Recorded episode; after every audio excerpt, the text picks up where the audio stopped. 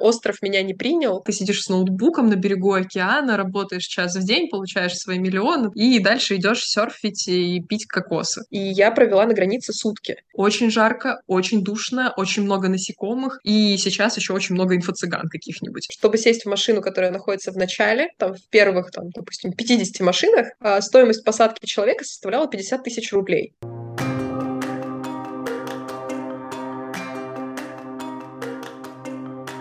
И что дальше? Подкаст о психологии миграции для тех, кто переехал и столкнулся со сложностями адаптации. Я его создательница и ведущая Оля Зайцева, психолог и иммигрантка. Я буду очень рада, если вы поставите оценку моему подкасту или напишите комментарий на той платформе, на которой вы его слушаете. Это абсолютно бесплатный способ поддержать мой проект. Сегодня у меня в гостях Полина, психолог, которая уже несколько месяцев живет в путешествии. Мы поговорили об этом стиле жизни, о кочевниках или digital nomad ах. Поговорили о том, как совмещать работу и постоянные передвижения, какие есть плюсы и минусы такого стиля жизни, как создавать чувство дома, постоянно перемещаясь, и как справляться со стрессом от постоянной перемены мест. Этот выпуск получился длиннее обычного, потому что в итоге мы с Полиной поговорили не только про кочевничество, но и про ее выезд слэш бегство из России в прошлом году. Мне показалось важным сохранить эту часть нашей беседы.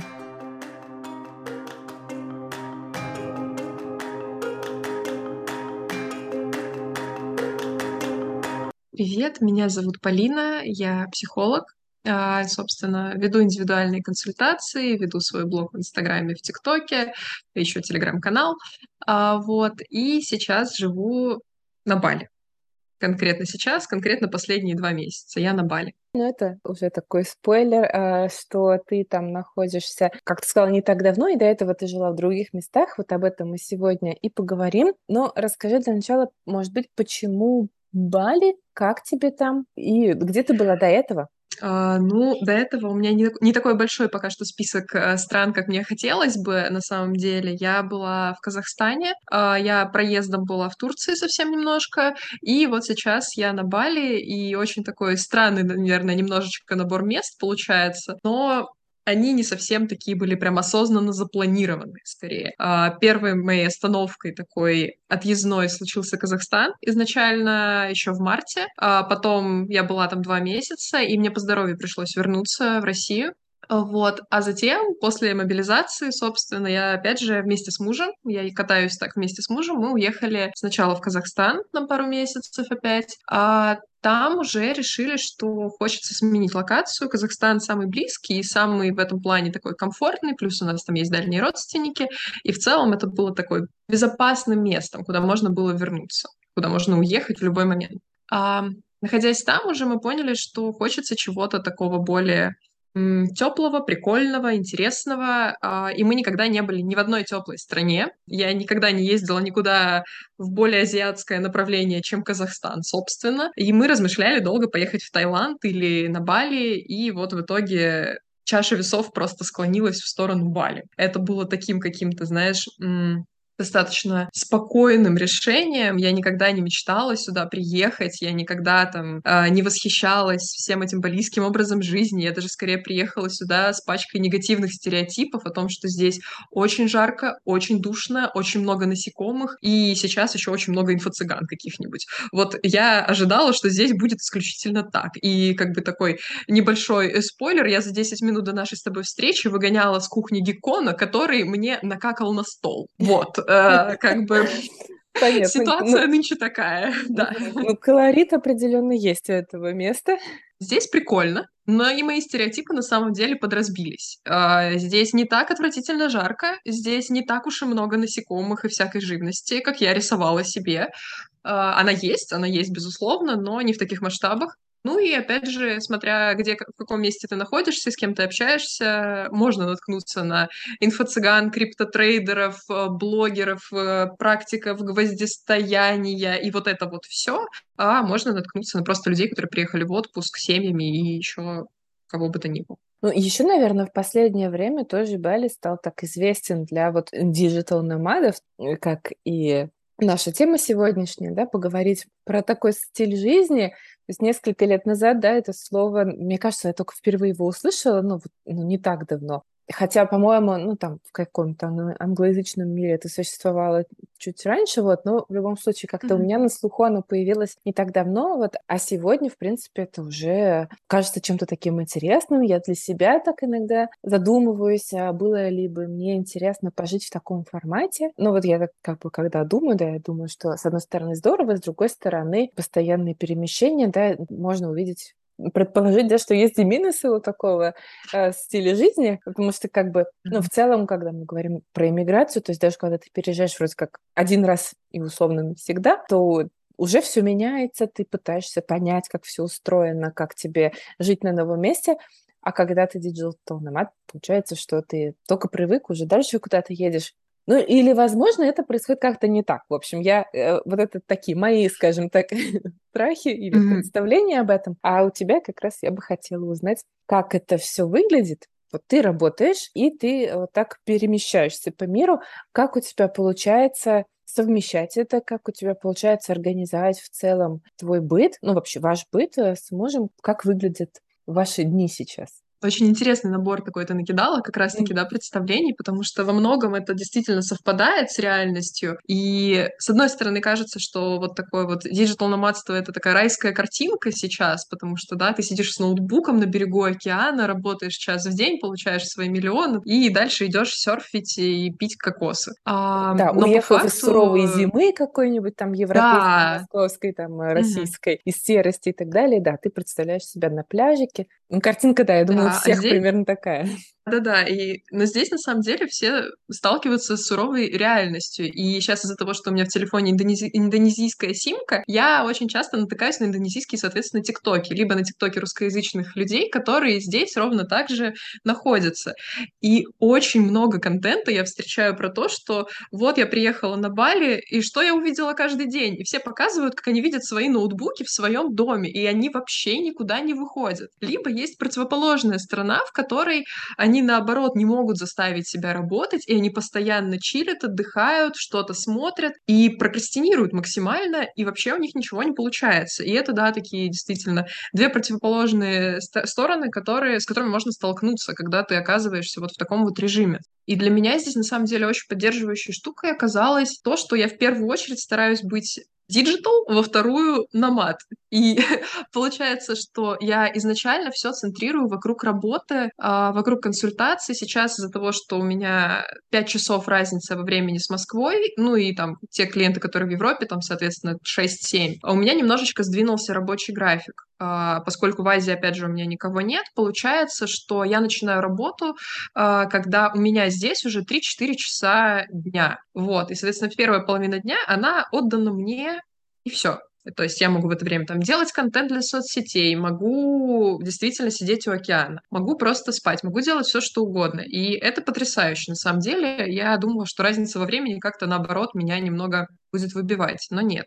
Далее, соответственно, весь мой тайминг, он строится вокруг как раз-таки моих консультаций. И получается, все остальное время уже, которое остается свободным, я его могу тратить на какие-то другие активности. И здесь тоже есть такая загвоздка, что очень часто люди думают, что если ты вот так вот уезжаешь, путешествуешь, то ты преимущественно путешествуешь, что-то смотришь э, и развлекаешься как-то, и там иногда немножечко работаешь. И меня частенько спрашивают что-нибудь в стиле, а, как ты там еще ни разу не была вот в этом месте, или ты не серфишь каждый день, или там, как так, вы так мало посмотрели. У меня нет сил иногда так много смотреть, у меня не всегда есть желание что-то смотреть. А, и вообще, да, там, приехав первый раз в Азию, я, если честно, была в жестком культурном шоке в начале, все было было такое яркое, необычное, непривычное, что я сидела и радовалась, что я забронировала отель с белыми стенами, и меня дома, там, в доме на первые две недели у меня не было вообще никаких лишних стимулов. Я могла просто отдыхать. Вот. И получается, что да, действительно, нужно, как мне кажется, действительно фокусироваться именно на рабочей составляющей и вокруг нее уже отстраивать все остальное. И получается, что на самом деле мой график не сильно изменился по сравнению с тем, как я жила в Питере. Я ровно так же консультировала, и там в какую-то половину дня у меня были там условно онлайн-консультации, в какую-то часть дня очные. Сейчас, да, у меня нет этих очных консультаций, потому что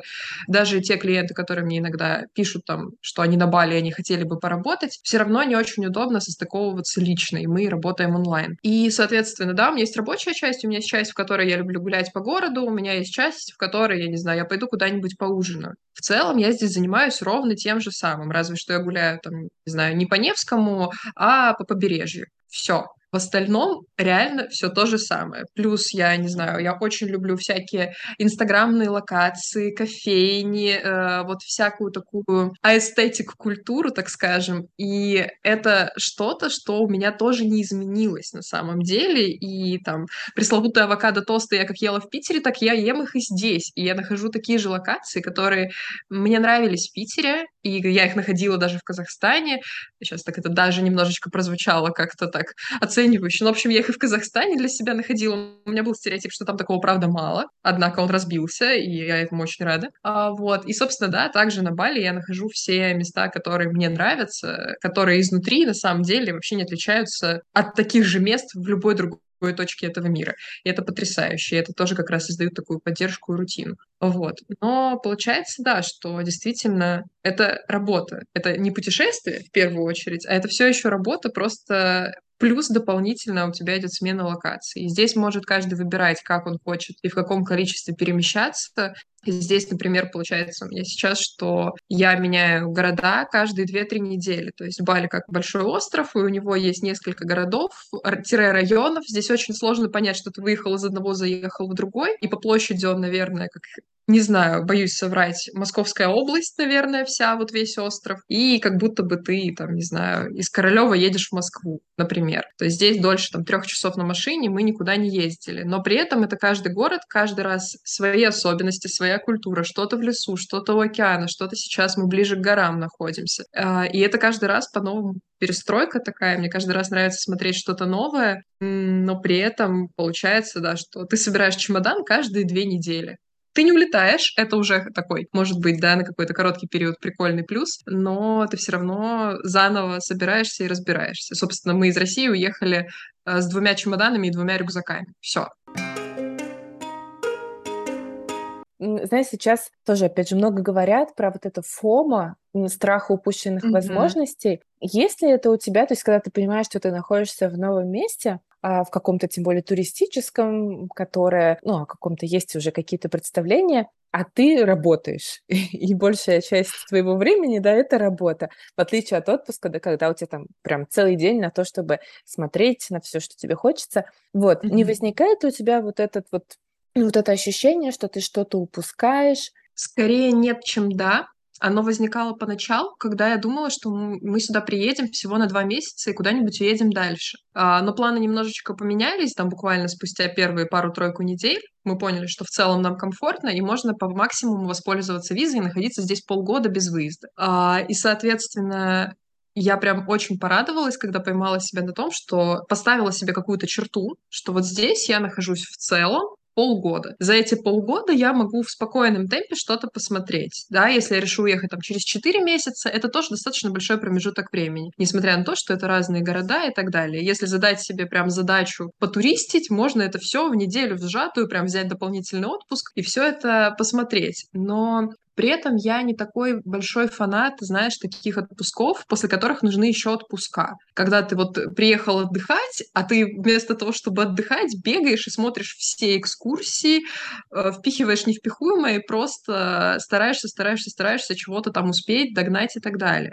Поэтому здесь, мне кажется, очень удобно отчасти, что есть и работа, и время для развлечений. Что это такое разделение существует, и ты успеваешь, плюс э, может быть, знаешь, еще получается такое приоритизирование тех мест, которые ты больше хочешь посмотреть, что ты больше хочешь сделать, как-то по продуманию, наверное, отнестись к тому, как ты будешь проводить оставшееся вот это свободное время вне работы. И, соответственно, да, там не бежать на любую предложенную экскурсию, а заранее продумываешь, чтобы это было очень так качественно, классно и так далее.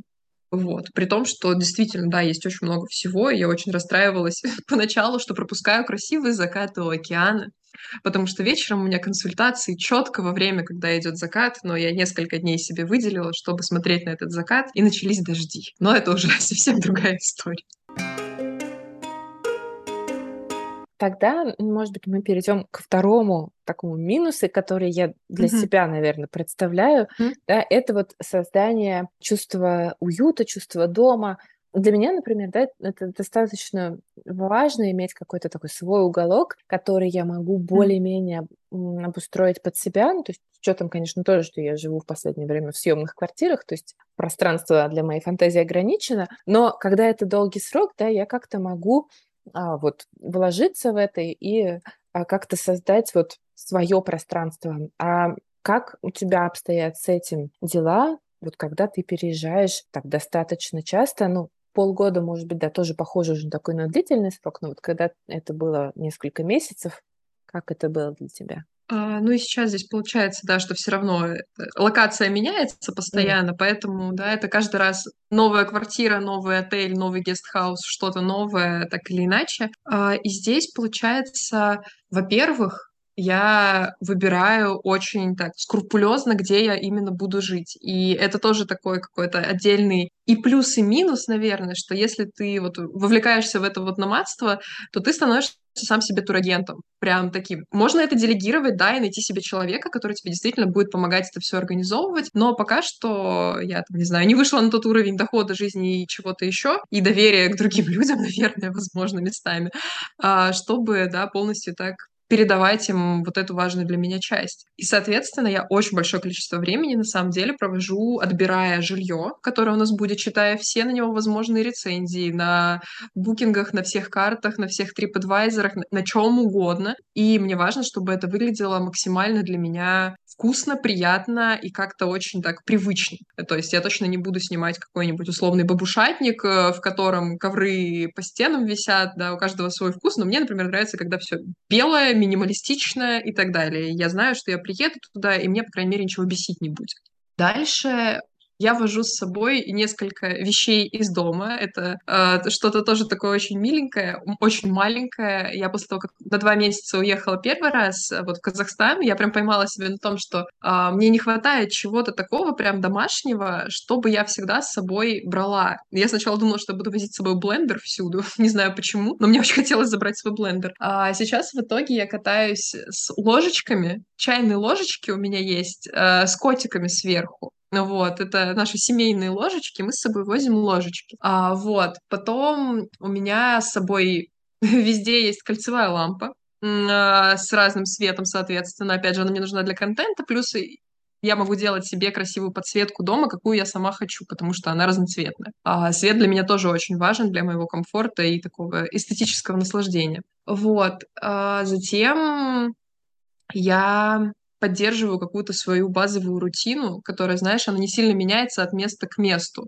Это что-то про то, что не знаю, я там плюс-минус в одно и то же время встаю и ложусь. Я там встала, и я четко знаю, что я делаю раз, два и три. Там я позавтракала, потом я выпила таблетки, потом я сделала вот это, вот это и вот это. У меня там каждый раз, два раза в неделю созвоны с моим психологом. И неважно, где я нахожусь, я базируюсь вот на вот такие точки, которые я могу, в общем-то, возить с собой, и они даже не занимают много места в чемодане. Вот. Э, и здесь как-то скорее ритуалы дают мне ощущение дома, и что-то такое очень маленькое, нежели, да, там, свое обустройство и так далее.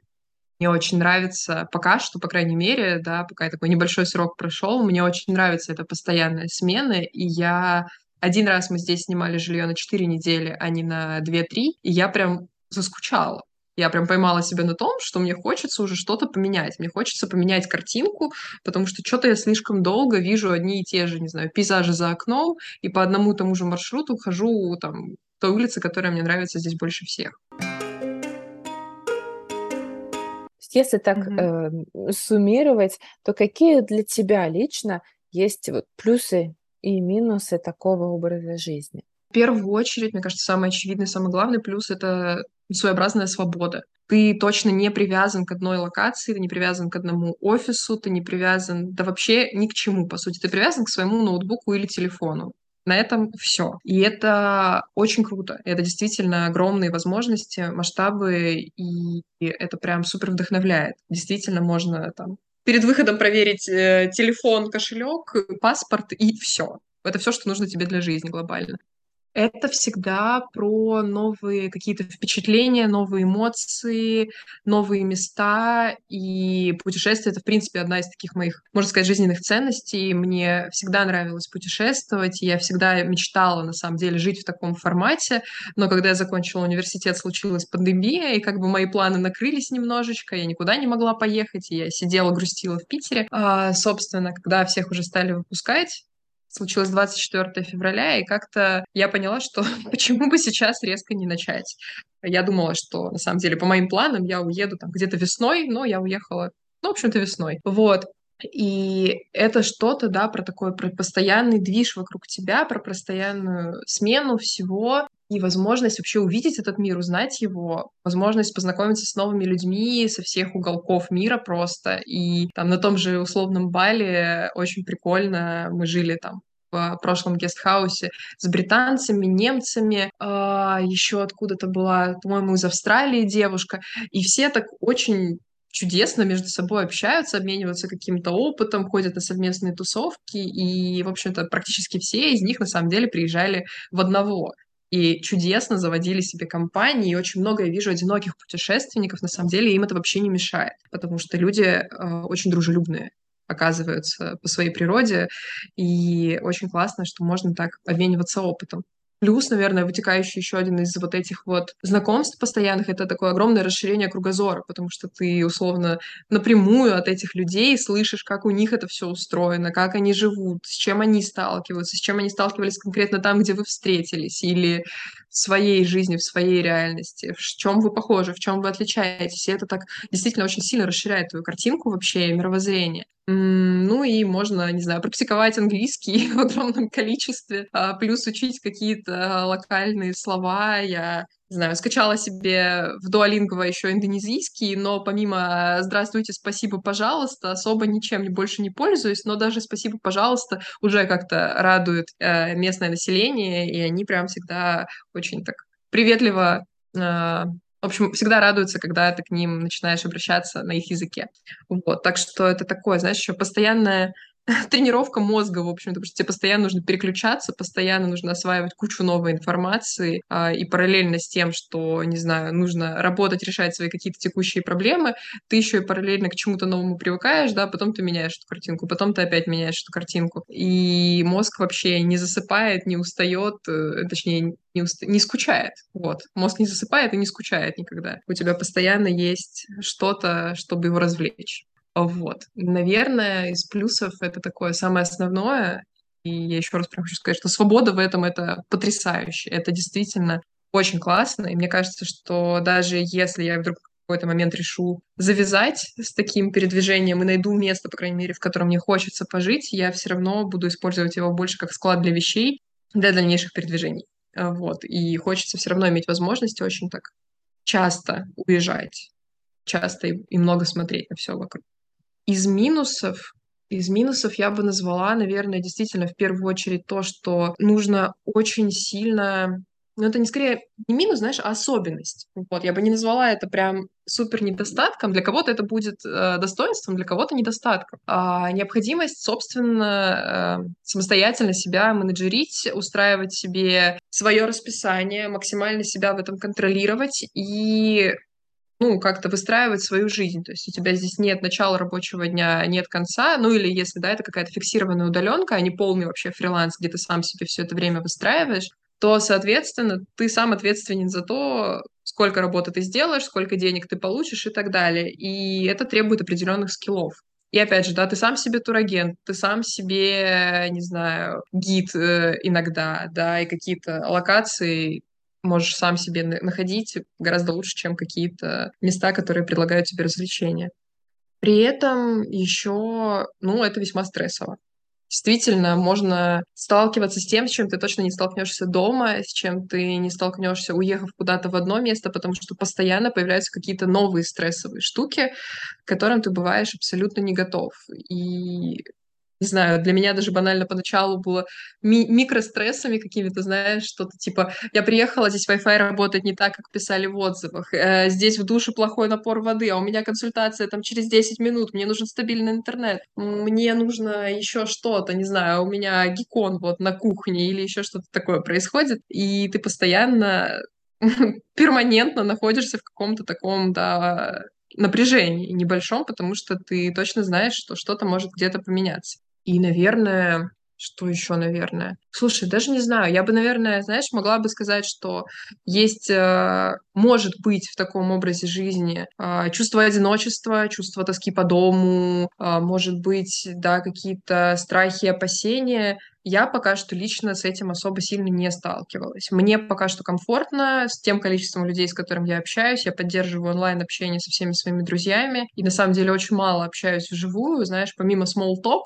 я особо не погружаюсь прям супер дружбу с кем-то здесь, и мне замечательно. Меня устраивает такой формат, потому что я в целом не супер общительный человек. И в остальном, да, я хотела уехать, и мне сейчас не очень не очень скучабельно по моему там, городу, дому, стране и так далее. Наверное, из основного все. Может быть, еще знаешь, что то, что нужно больше информации перерабатывать, что в каждом месте, где ты приехал, тебе нужно знать, там, как вызвать скорую, если что-то случится, иметь какие-то экстренные контакты, а, что-то такое очень о чем ты не задумываешься в обычной жизни. А здесь там я уже тоже ходила в медпункт местный один раз, э, и это тоже было как-то очень странно и непривычно совершенно. А, ты все равно везде такой полу... Ты и не турист. Ты вроде бы, как знаешь, ты и, и с местными уже более-менее общаешься, но ты до конца не вливаешься, потому что ты потом опять уезжаешь. И это очень такое какое-то промежуточное состояние, но очень поддерживает то, что в этом состоянии здесь очень много людей. И очень сейчас популяризируется это номадство, и есть прям отдельные, да, и коворкинги, и общие пространства, где можно приходить и взаимодействовать с такими же людьми, которые тебя будут в этом понимать. И это тоже такая большая точка опоры, мне кажется, для цифровых кочевников сейчас. Мне так показалось, что такой самый большой основной минус, который ты назвала, это стресс.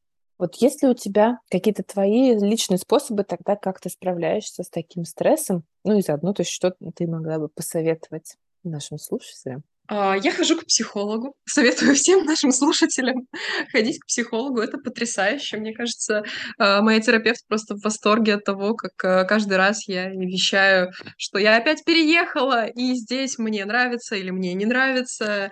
И, в общем, у нас прям такое, знаешь, стандартное начало сессии. Это первые пять минут я рассказываю о том, где я сейчас вообще нахожусь и как мне в этом. Помимо того, что есть, да, еще какие-то свои текущие трудности.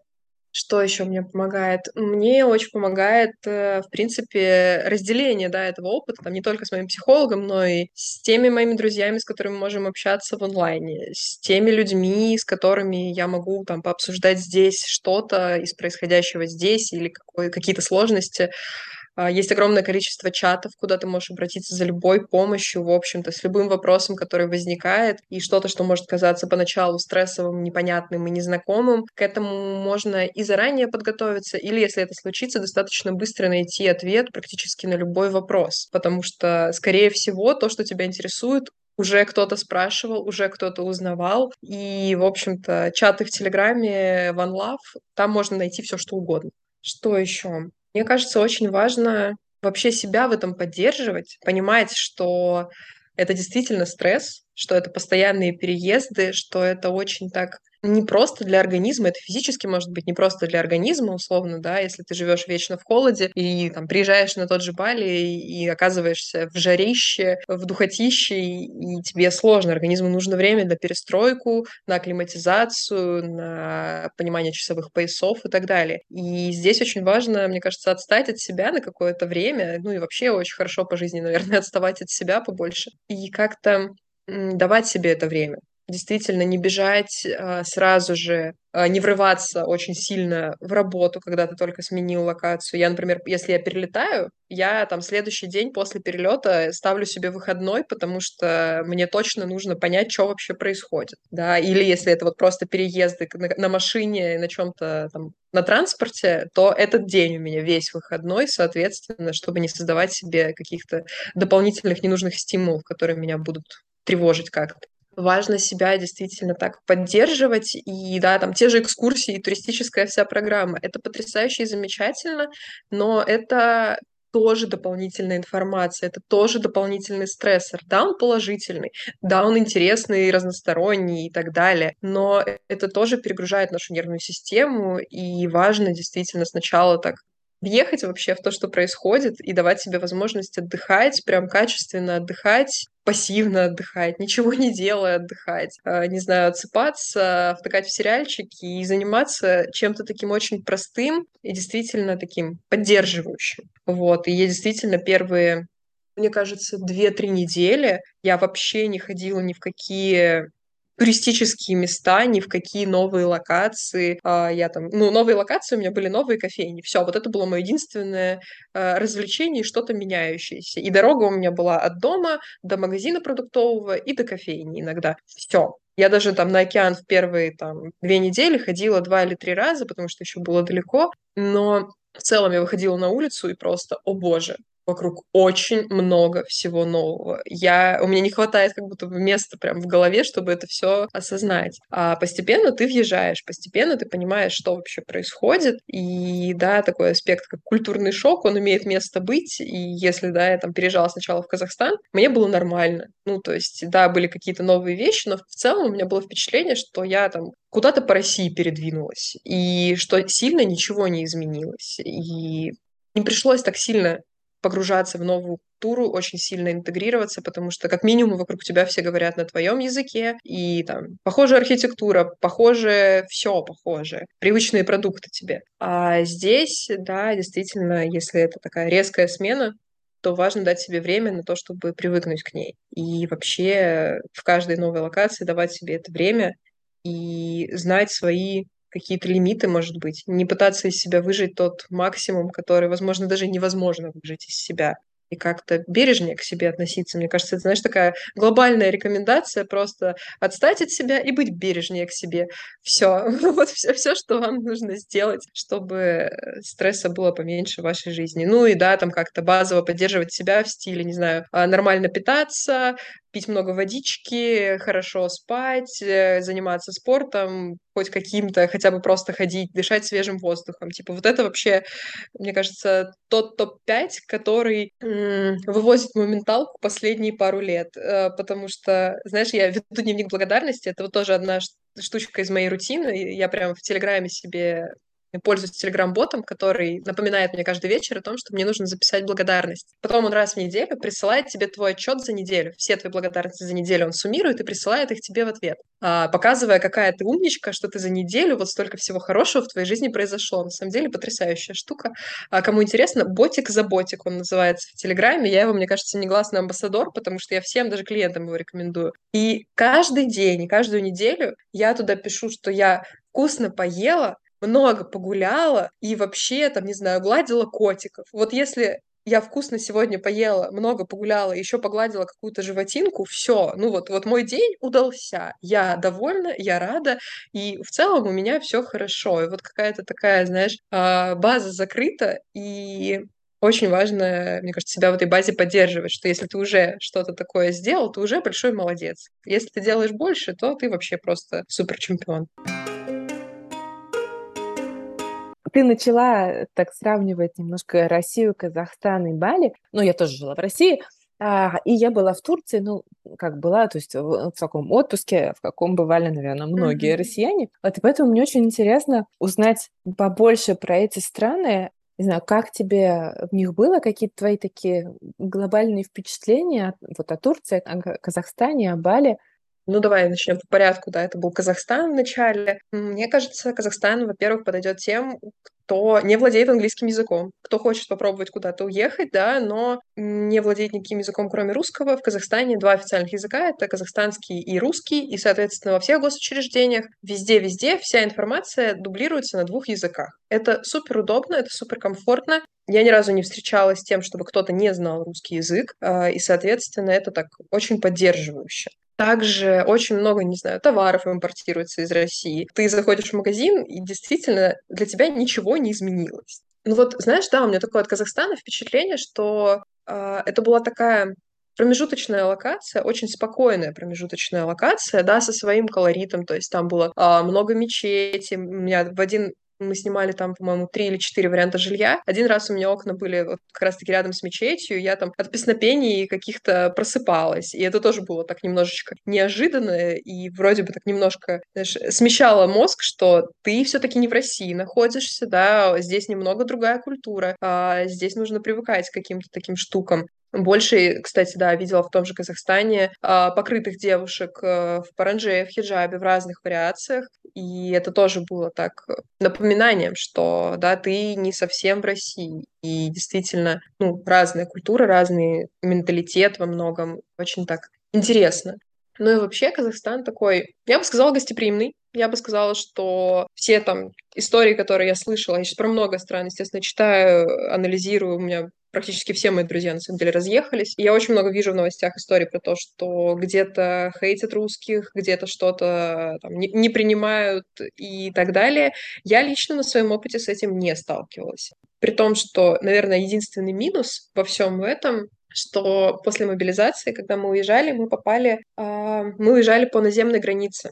И не знаю, видела ты или нет, э, на границе с Казахстаном была очень похожая ситуация с тем, что происходило на границе с Грузией. И там тоже очень долго эта граница проходилась, и я провела на границе сутки. И именно из машин выстроились просто огроменные колонны, э, и мы приехали, мы, получается, прилетели на самолете в Саратов, и из Саратова ехали дальше на такси, и таксист нас привез к концу пробки, которая стояла перед границей, и пробка длилась 11 километров. 11 километров просто стояли машины, загруженные доверху, э, со всей своей жизнью люди уезжали. И нам водитель сказал, что если ну, вы сейчас будете сидеть со мной в машине, вы тут еще неделю и простоите. И мы просто взяли, мы до этого в чатах прочитали, что многие так делают, мы взяли вещи, мы вышли из машины и с чемоданчиками пошли вдоль трассы просто вперед 11 километров до границы. Ночью, холодно, просто ты идешь вдоль этого шоссе, смотришь на прекрасное звездное небо, и это, знаешь, такая очень... Вот слово кринж, наверное, лучше всего сюда подходит, потому что ты э, буквально, не знаю, убегаешь э, там с одним чемоданом, тебе холодно, на тебе три толстовки, вокруг куча машин, все стоят в пробке, над тобой невероятно красивое звездное небо. Просто я такого звездного неба, мне кажется, никогда в жизни не видела. Очень красиво, очень много звезд. И ты просто идешь к этой границе. Ты любуешься этим небом, понимаешь, что, знаешь, там, если бы все это была другая ситуация, я бы там палаточку поставила бы, полежала просто на травке, посмотрела бы на это небо, а тут я просто должна идти вперед. А еще эту границу нельзя пересекать пешком, поэтому мы еще искали попутку, в которую можно подсесть, чтобы пересечь границу на транспорте. И это тоже такое испытание было своего рода и квест, потому что местные жители, как раз-таки, вот да, это я веду к этому единственному минусу, наверное, который, с которым я столкнулась. Местные жители очень так наварились на этом пересечении границы и на этом ажиотаже, а, потому что они помогали, да, они помогали быстрее проходить всю эту очередь, но получилось так, что там, чтобы сесть в машину, которая находится в начале, там, в первых, там, допустим, 50 машинах, а, стоимость посадки человека составляла 50 тысяч рублей. Можно было найти за 30 тысяч рублей, да, э, это потрясающе. И что делали местные? Они э, сажали первые там 50 машин, проходили границу, высаживали человека сразу же за казахстанской границей, разворачивались и опять возвращались, и курсировали просто по кругу между границами. Они создавали из-за этого, естественно, пробку длиннее, потому что они выезжали и возвращались, выезжали и возвращались. Они накручивали эти прайсы, они мешали движению, они очень нагло себя моментами вели. И в какой-то момент э, был один участок дороги, на котором они разворачивались как раз-таки. И сначала несколько людей просто уже начали выходить из машин и не давать им проехать, потому что, ну, они тормозили всю очередь. А потом уже полиция приехала таможенная прям и встала на этот разворот, не давая им проехать. А дальше уже после границы также стояли таксисты, которые предлагали тебя там быстрее куда-то отвезти, сдавали там тоже были какие-то лютые прайсы, и дальше люди разделились на два лагеря.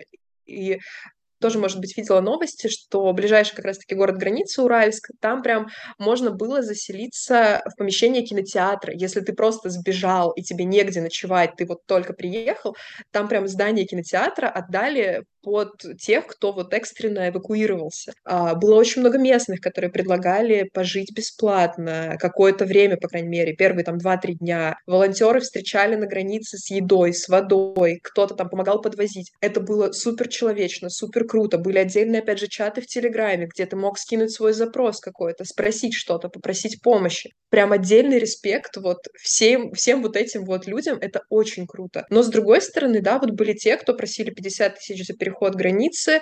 А, те, кто ставил цены за сдачу квартиры в первые недели, Слушай, ну, наверное, X5 от обычного стандартного прайса, потому что когда мы приезжали в марте, тогда особо в Казахстан народ не эвакуировался как-то. Это было не самым популярным направлением на тот момент, не самым ближайшим. А здесь мы приехали и буквально там на первую неделю, чтобы как-то понять, что вообще происходит, мы заплатили в пять раз дороже. И люди прям обрывали телефон при мне, там, владельцы квартиры, потому что все хотели заселиться. И действительно, спрос был огромный, и люди очень на этом зарабатывали. Их можно понять, понять, но когда ты да, находишься на другой стороне, очень это неприятно, когда еще и на контрасте есть те, кто бесплатно пускают к себе и предлагают хоть какую-то посильную помощь. Вот. И это был такой, конечно, неприятный момент в этом всем и очень так шокирующий. Вот. Но в целом, наверное, вопрос поднятия цен на жилье, он актуален для любых стран сейчас, для любых направлений, потому что, да, там на том же Бали ценник на жилье взлетает в принципе обычно там к декабрю, к январю, а здесь сейчас я так предполагаю, что он не будет опускаться вообще никогда в ближайшее время, потому что тоже люди зарабатывают таким образом здесь.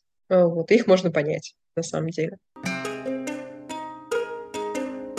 Наверное, про Казахстан все. Так я на эмоциональном моменте закончила, да, эту историю с границей, на самом деле. Это, знаешь, история, которую буду рассказывать своим детям когда-нибудь, когда они у меня будут, как я переходила границу просто. Зато у нас есть теперь э, локальная шутка с мужем, что после этой границы нам никакие там 12-часовые перелеты не страшны, пересадки в аэропортах, потому что, ну, это пересадка, ты в аэропорту сидишь, у тебя есть интернет, кафешки и все остальное. А тут ты сутки тусуешь м- в чистом поле, в общем-то. И нам просто очень повезло с девушкой, которой мы подсели в машину. Она тоже оказалась питерская, она на машине из Питера приехала. Эля, если ты когда-нибудь услышишь этот подкаст, я тебя помню, я безумно тебе благодарна, ты нас спасла.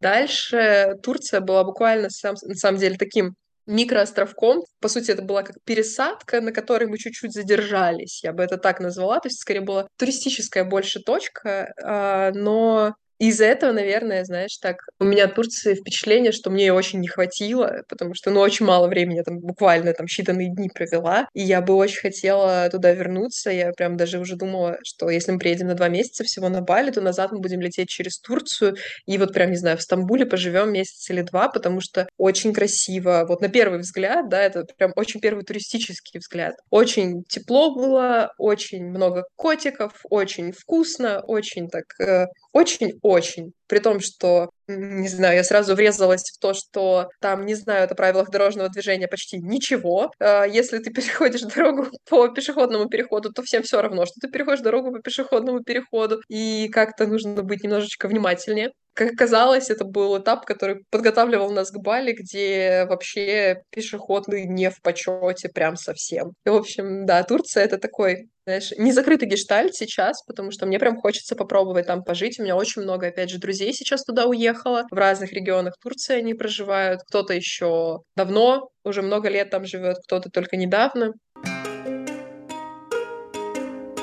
Дальше Бали — это вообще отдельная вселенная. Это действительно э, другой мир, другая жизнь какая-то. И я, с одной стороны, да, уже, как я говорила, у меня было много негативных стереотипов. Я точно не ехала сюда с мыслью о том, что это райский остров, который, не знаю, исполняет все твои желания, и вообще здесь все безумно прекрасно. И это тоже такой, может быть, мини-лайфхак, как-то занижать свои ожидания относительно нового места, да, и, и больше радоваться, когда негативные ожидания не оправдываются. Здесь очень тепло, но не невыносимо жарко. Для меня это очень важный пункт, на самом деле, потому что я ненавижу жару. А, я очень люблю Питер, я люблю питерский климат. Я не люблю питерское лето, в котором тоже бывает очень жарко, на самом деле.